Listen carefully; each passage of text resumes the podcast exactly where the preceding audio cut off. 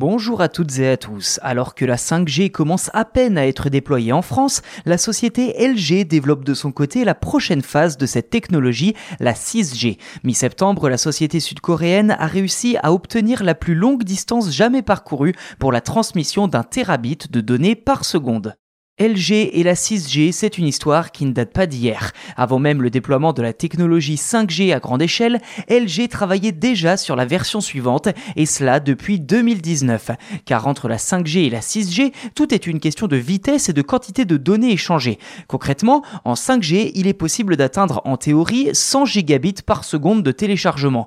En 6G, cette puissance devrait être décuplée, atteignant 1 terabit par seconde. Mi-septembre, LG a annoncé avoir réalisé avec succès une transmission de données d'un terabit par seconde sur 320 mètres à l'Institut Fraunhofer Heinrich Hertz HHI de Berlin en Allemagne.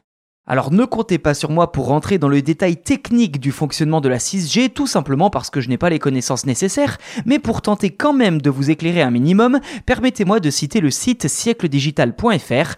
La performance de LG a eu lieu sur des bandes de fréquences comprises entre 155 GHz et 175 GHz, dites ultra larges, à 320 mètres de distance.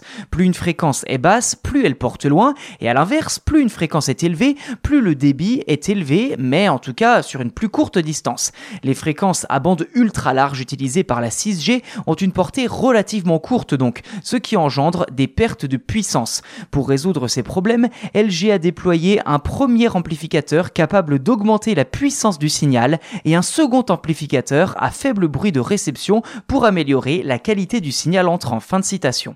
À noter que les standards internationaux doivent encore être définis. Si les discussions devraient débuter en 2025, LG prévoit une commercialisation pour 2029 et son homologue Samsung pour 2030.